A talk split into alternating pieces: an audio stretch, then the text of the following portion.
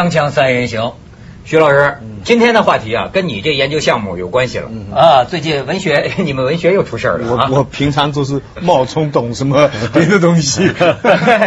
哎，我发现呢，像咱们这个天天聊天的节目啊，你看有些人呃说个话引起一些骚动啊。其实我觉得得感谢，要不然真是无聊。这这还得感谢有些人，他挑起一些事儿吧，咱这不节目才有话题吗？对对对无聊就是无事儿可聊。对呀、对说这次是什么呢？呃，韩寒、陈丹青啊，青年作家韩寒，还有咱们这个陈丹青老师，呃，他在湖南卫视啊做了一个电视节目，俩人聊天嘛。但是呢，聊出个什么呢？呃，你看报道的标题就叫矛盾巴金、老舍和余华文笔很差。嗯呃，但是后来呢，就引起了这个舆论大哗嘛，是吧？闹腾起来了。然后这个韩寒呢，自己又重新声明了一下，那意思就是说呀，他说这个他把这个老舍和巴金搞混了。这这这这是我唯唯一的一个口误。他说，呃，我本来想说呀，老舍的文笔还是不错的，我本意是巴金和茅盾的文笔很差，但是他说错了。但是巴金、老舍、茅盾、冰心这四个作家，他们说冰心的也没法看啊。这四个作家在中国的政治文学体系里，往往是打包在一起的。所以说我一时搞混了一个，要向老舍抱歉。但是我很坚定的认为，巴金、冰心、茅盾三个人的文笔和文采是非常一般的。至于余华和苏童，我没有说过，而且他讲了，呃，我也不大明白，我说这仨文笔很一般。怎么就有评论说，呃，文化名人不应该对媒体发表不负责的言论，尤其是大嘴巴啊，侮辱大师，毒害青年，呃，错误导向舆论啊，伤害整个民族的文学尊严。这个韩寒就不理解，说我怎么就把伤害整个民族对你你觉得被伤害了吧？这个搞文学的，徐老师，这个是不是动了你心里的泰山了？巴金的这个我早说过了，我在呃巴金的你知道在台湾一直是禁书，一直到九十年代他才出巴金的文集嗯，小说的文集，其中有两卷呢我写的序，他们当时约我写的序，我其实里边就已经批评了巴金的呃文笔，跟包括他的革命情怀。据说后来巴金自己看了，人家读给他听的。巴金后来呃通过陈思和告诉我说，这样的批评呢我也可以容纳，就是这样的意思哦来讲。但是我我当时大概的意思就是说，用巴金的文字啊影响中学生，其实这个影响不大。巴金的文字是很直白的，很多很多我，很多很多感叹号，心潮起伏。我们中学的时候都模仿巴金的文字，他提到的几个人呢，我们一般。那因为我是做评论，不能像他用这么很尖锐的话来说。但我们一般是这样说的：你十五岁看，十岁十五岁看冰心，二十岁看巴金，三十岁看茅盾，四十岁看老舍。啊感情冰心是儿童文学作对家，，原原因是什么呢？冰心呢，就有点，如果打个比方的话，冰心是糖水，是那个冰糖啊，这个红枣对。那巴金呢是那种健力宝，是那种汽水，吃的叫人兴奋，但是很容易接受。茅盾呢是卡布奇诺，是咖啡。啊，还，它有点情色，有点什么。老舍是茶，普洱茶了。嗯嗯你们到一定要到四十岁才能欣赏老舍的文笔。如果再推一句，周作人呢，那就是那就是龙井，那是要五十岁才能品的。哎，你像他这个韩寒也讲到他个人喜欢的，你看他说我个人比较欣赏梁实秋、林语堂、鲁迅、钱钟书这些文采和文字天赋比较好的，比较不喜欢巴金、冰心、茅盾等文采比较差的。就是他认为一个作家呀，这个文笔和文采是个很重要的衡量不是标准，。我觉得这个事情，我觉得最 我最不理解的是，为什么这叫做伤害我们中国文学的尊严？我为什么叫做侮辱中国大我我我我我给你解释一下，为什么现代文学有一个鲁郭毛八老曹的一个固定什么说鲁郭毛八老曹，鲁迅、郭沫若、茅盾，嗯巴金、老舍、曹禺哦，这是前六位，这个是鲁郭毛八老曹哎，鲁郭毛再 再加一个赵树理啊，这是为什么呢？这个就是因为在五十年代现代文学这个学科刚建立的时候，明令的教育部要他宣传新民主主义的这个政治的指导思想。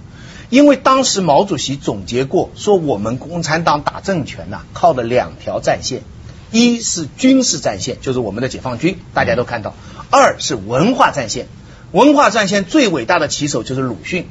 所以呢，现代文学史就要做你你说我们的文化战线，我们不能不能把功劳算在曹雪芹、李白头上。那当然就是从陈独秀以来的现代文学就立下了汗马功劳。所以现代文学只要突出一条，就是说它也有事实根据啊，就当时的左联的作家都倾向总经，反对国民党，支持共产党。那么这一条东西在现代文学史的写作当中，就形成了我刚才讲的卢沟毛八老巢这一个模式。那么这个模式它带来两个坏处，好处有很多，他坚定了我们的革命信念啊，等等等等。坏处是什么？第一呢，他把这些作家比较看了片面，比方鲁迅有犹豫的，有彷徨的时候，我们都不讲了，我们整天讲他呃相信马列啦，什么什么。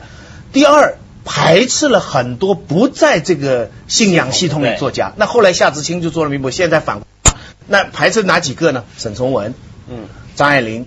钱钟书，那当然还有施志纯呐，哎，施志纯呐，梁实秋啊等等，所以这些年呢，其实是有点倒过来了。现在在民间哈，这些年啊，那个沈从文、张爱玲、梁实秋，就包括他，他们已经好像盖过去那个那些革命作家了。所以也有些人在研究说，我们的主主旋律，这我们现代文学的主旋律是。但是你知道，现在这些大学里教现代文学的老师是五十年代、六十年代培养出来的，所以他们一听到韩寒说。啊，矛盾巴金什么文笔很差，而且尤其是用文笔很差这个字，这个我们不大会用的，这是私下谈的话。啊，我们会有，比方说冰心，我刚才讲，它适合十五岁的人读，不一定说明它差。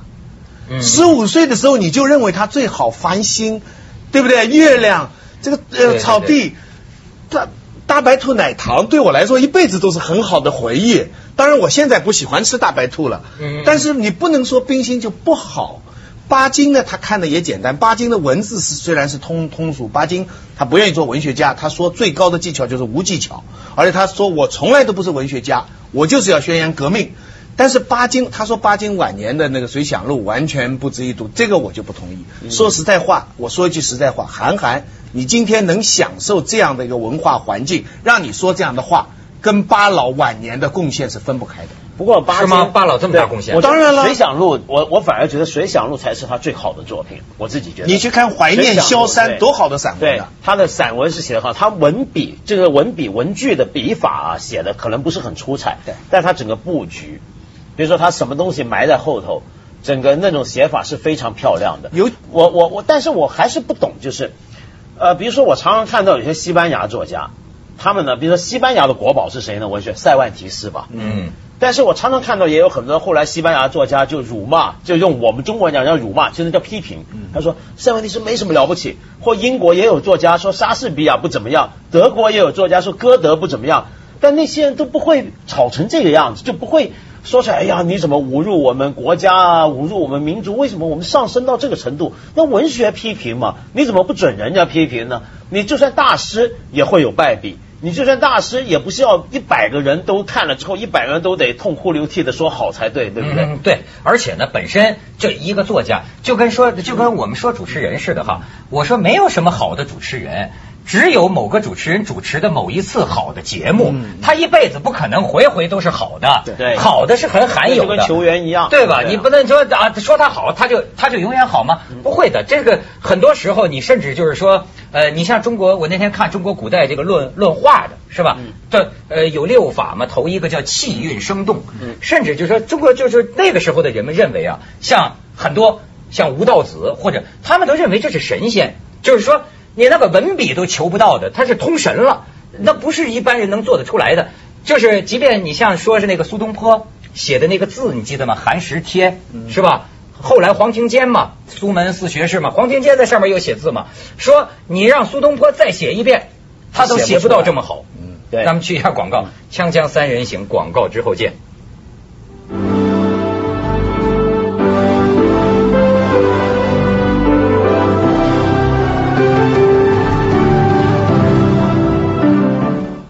回答文道刚才的疑论呢，其实我们以前也讲过，其实这句话不是我讲，是我的朋友黄志平讲，就中国的文学太政治化，中国的政治太文学化。嗯，就是就是，那么中国的文学太政治化，就是因为这个现代文学的研究承担了一个五十年代主流意识形态这么一个使命。嗯，甚至在某种程度上要证明的政权的合法性。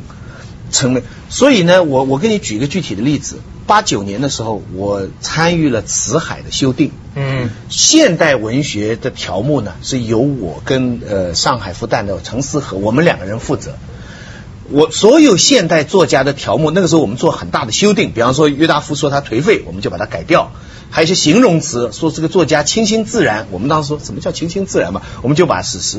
但是有三个人不归我们改，哪三个？就是刚才讲鲁郭毛、鲁迅、郭沫若。那么我们就问了，我说他们不是现代作家吗？回答是说这三个人是党史人物。啊，但是我们就想不通，因为这三个人，鲁迅不是共产党，郭沫若也不是，矛盾虽然是，但是很长时间是脱党的，所以怎么把他们算作党史人物呢？所以说，你你看出没有？所以对现代作家的评论，评论从来就不单单是一个文学的事情。是是是。所以呢，韩寒这些很尖锐的言论，当然他这个用词是另外一个问题，他触及了很多人，就是。呃，心中的一个秩序，它不仅是一个文学秩序，它还是一个信仰秩序。不过还有一点就是，我觉得其实韩寒说这个话，呃，陈丹青不知道有没有份一起讲。我觉得其实他也讲，陈丹青也也不完全错。嗯，就你如果讲文笔的话，那很多人说那韩寒你文笔很好，我觉得韩寒文笔是不错的。嗯，韩寒你看他的文笔是很利落的，嗯，然后也很机巧的。但讲利落这点，就恰恰看得出我们现代很多人写中文的问题啊。嗯，就。我自己是很喜欢很直朴的语言的，但是呢，我觉得，呃，摆开直朴华丽与否来看，我觉得今天我们很多人写东西，的确写的太过冗赘，我们有太多的情感式的形容词宣泄，那就像巴金，对，很，所以我觉得巴金，你说啊，他们讲这个说我们受到这些人的影响，这个好不好？我是很有保留的。你而且我觉得除了巴金之外，还有一个人对我们现代中国人写字的方法、写文章的方法有很大影响，而且还是不好的影响。是谁？是郭沫若。郭沫若的那种，我觉得这里面啊，你与其批评巴金，我觉得你还不如我们好好的来重新清算一下、检讨一下郭沫若。但郭沫若的影响淡了。郭沫若其实现在对青年人啊已经没有太大的影响。郭沫若影响了接下来的一些。今天很多年轻人写东西也是写的很浮。就什么叫浮呢？就你用一句话能够写好的东西，他要用好几句去写。而那好几句去写呢，他不是把这个东西变得更复杂、更深化，而只是同意反复，你知道吗？这是很无聊的。我我刚才不是讲有个年龄的分吗？有有些作家是不是这样的？比方说鲁迅，比方张爱玲，你十五岁读出十五岁的味道，五十岁读出五十岁，那真的二十岁的时候你读鲁迅，激愤呐喊，你到五十岁才明白他的野草的含味。张爱玲一样，你你年轻的时候啊，出门要趁早，到了后来呢，你才哇，他的苍凉。所以这作家是不一样的。这里边其中最复杂的一个是你我我说实在话，他那个帖子为什么这么流传啊？就是因为他的误会把老舍放进去了。嗯啊，就是这个，因为什么批评人家都可以，老舍的文笔没得挑战。对，所以这一点呢，这个帖子，所以他后来一解释，要是他一开始就没老舍，这个帖子传播的这么广。矛盾是更复杂的情况了，矛盾是非常华彩的，很有才的，写女人写胸部写的很多的，你知道？写胸部，对对对，你知道我我最早读矛盾什么？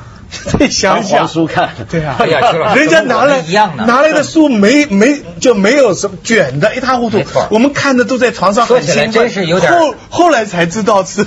说起来哎，真是有点亵渎。你看你们黄的我流口水了，真是流鼻血了吧？对对。说起来真是有点亵渎，是吧？那个小的时候啊，我真是呃，就是主要看的是这个他的那个叫什么来着？红啊还是什么呀？对对，画写那个女的打死人物，旗袍底下旗袍底下的那个那个大腿啊。啊，那个那是我们唯一能看到的这个性描写，然后就是我们有的同学呀，还拿那个刀片 破坏图书馆藏书，把他那几页啊拿刀片划下来，自己折起来，在家里躺床上，就是真是亵渎，亵渎是吧？好笑的，我觉得。那个时候我懂，我懂，看不到任何性描写，你知道吗？我知道，只能在这个大师的著作里找寻蛛丝马迹。举举个例子，他创造里描写一个女的，她爱大自然。那个男人在没有，然后他怎么爱呢？他就看到很多桃花，然后桃花就掉下来了，嗯，桃花掉下来就掉在他胸口上，就沿着他胸口那个沟呢，渐渐往下滑。嗯，哎呀，我现在我觉得 矛盾的，你还真是，所以说啊，这个作家写完了就不负责了，对在读者心里引起什么是他料不到的对。你像茅盾的那个小说，真的我很亵渎，就是我记不大清了。跟少女的心一起被阅读我但是我唯一记得的好像就是说，他跟一个他的恋人到一个什么山上，天气很热，瀑布一下来，然后衣服有点湿了，好像他把他那旗袍脱了半边。你看这事儿我怎么记得那么清楚呢？真对不起。锵锵三人行，广告之后见。鲁国毛巴老曹。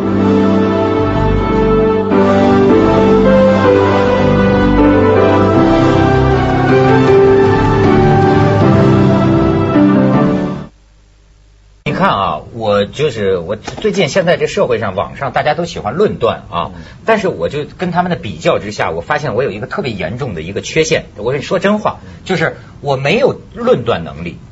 嗯，我比如说，我当年看茅盾的小说，我也没想着他写的好还是写的不好，我只是看我想看的，你明白那意思吗？我看 我看我想看的，但是我现在其实最怕，要不说想看那些字就自动跳出来哎。也不光是黄色描写了。比如说，我通过那个时候，你比如说，我通过他小说，我了我了解到呢，当时在这个，比如说在农村那种那个抢地主的小老婆啊，这个打的这个这个农民不是分田地嘛，当时有一些过激的行为。你看这个知识，我是在他的小说里能够感觉到。你包括就是说，为什么就说，你看现在。能论断人的人，我都挺佩服的。我说啊，你就能知道他这是好电影、大师级的，或者是一般的。我怎么觉得我只能注意一些细节？你比如说，你哪怕大家说一大片儿特别烂，对吧？哎，我好像总能看到一些我爱看的东西，就是缺乏这个论断能力，这是我的一个缺陷。但是呢，就变成其实什么人的书我也都能看，看嘛，我自己有所得意就完了。至于你是什么这，也没什么不好，因为嗯现在的问题就是我们太容易论断，是吧？不是嘛？我们现在太容易就这是我们这个专业就这点苦。假如我学物理、学天文啊，人家不大好来参与说话的。我们研究了十年，人家没法说话。就文学这个领域，你就是研究了几十年，一个人根本不做研究，跑来马上可以，而且他要是位置比你高的话，他说的话可能分量还比你大。你比如说，你要这个对我们这个专业是最，就是说文学的政治化是化。大家的嘛。你对啊，你而且你要凡有论断，必有标准。那你的标准是否能成立，也是一个问题。好比说什么叫文笔？呃，那么我看到不同的人对于美好的文笔有不同的概念，对吧？那么你比较科学的说法是文学语言。包括你说的所谓的革革命或者政治哈，但是我怎么又看的是，你好比说大家说托尔斯泰，嗯战争与和平》嗯那个书我也没看完过，但是好像是很重要，就是说它。它比如说是一种历史，它跟一个民族的一个历史发展阶段转折点如此紧密的构合在一起，那这是不是也是一种评价某个作品的一个标准托？尔斯泰的魅力不在这里，他是人性，他是写人。而且而且什么叫文笔呢？纳你比如说达萨格安德烈啊这个这种，哎呀，对啊，你比如说你像普鲁斯特。那一个句子可以长达一页的这种华丽的写法是个文笔。嗯海明威很短的电报体只有动词跟名词的，这也叫一个文笔。啊，而且现在这个，尤其现在啊，这个呃，受艺术的这种影响啊，现代艺术的影响，文体都出现了变化。比如说，有些人就是说，呃，记录式的文体，那那个文笔，你跟他没法说。你像那个，我就说美国那个安迪沃霍那个艺术家，他出的书啊，我也挺喜欢看。那你怎么聊文笔？他完全是记录，就是我跟你整天煲电话粥，我偷偷全录下来，录下来之后我打成文字，你看上去啊，也是一个有有一个最也是一个最简单的区别，有些作家张爱玲啊、鲁迅他们就说，你说什么是文笔，然后他说啊，文笔是什么什么，然后我说什么什么，但是被巴金一写呢，他是这样的，什么是文笔？窦文涛皱着眉头说。梁文道舒了一口气说：“文笔这个东西是很难说的。”然后徐子东呢，微微身体往前倾，脸啊有一点激动的说什么什么，就加了很多这样的东西。你明白？这个就是十五岁、二十岁之前读的东西。到了四十五十岁读的东西，你这些皱着眉头啊、喘一口气、啊、都不见了必了。那些眉头喘的气都在你的语言里边放进去对。，对，就所以就是谁谁谁道，文道道，文涛道嗯，子东道，然后所有的态度就在说的话当中体现了，这就是文学的功力。这简单的说哈，简单的说，而且是不是可以采用原过去我看过一个什么美学家写的那个书啊，就是说怎么说呢？呃，一部分人某一个时代呃对一个作品的评价不能决定它，嗯得是呃用无限的时代和全部的人，对就是最终大家会全部，认识这个就是我们讨论最多什么叫经典，经典怎么确立？对经典怎么靠时间来检阅？